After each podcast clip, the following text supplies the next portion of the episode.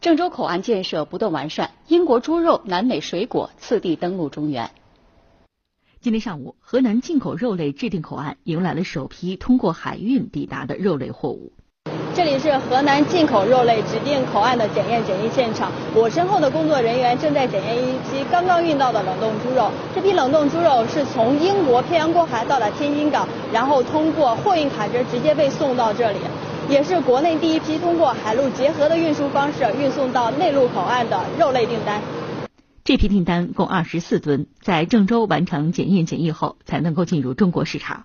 这批货物的到来，将沿海的口岸功能延伸到了中原腹地，标志着海运进口肉类产品由传统的港口分拨变为腹地分拨。河南由进境货物终点站变为出发站和枢纽站，内陆口岸查验放行的模式。环节更少，速度更快，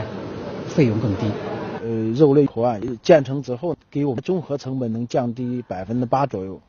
以河以这个口岸为中心，这个交通网络，呃，我们在十二个小时之内都能够通过交呃呃这个四通八达的这个网络，都能够销售到这个呃各个这个地市，比这港口进行排队报关报检，这个节约时间大概在一天到两天的时间。现在是十一月十九号的早上八点十五，那么经过了二十八个小时的飞行，来自智利圣地亚哥装有七十四吨蓝莓和车厘子的全货运飞机降落在了郑州新郑国际机场。随着货舱门打开，一百一十八件包装整齐的水果开始接受检验检疫人员的现场查验。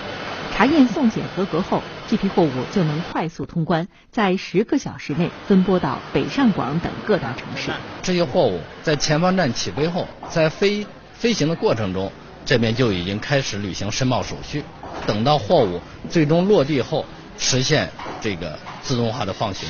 这样的话可以极大的缩短通关时间。据了解，在之后的一个多月内，还将有三十班货运包机、三千五百吨洋水果源源不断地从南美等国家空运至郑州，并通过郑州航空口岸分拨到全国各大城市。随着这样的效应呢，然后。全国知名的一些水果进口商呢，也云集中原地带。郑州呢，已经成为了全国进口水果的一个集散地。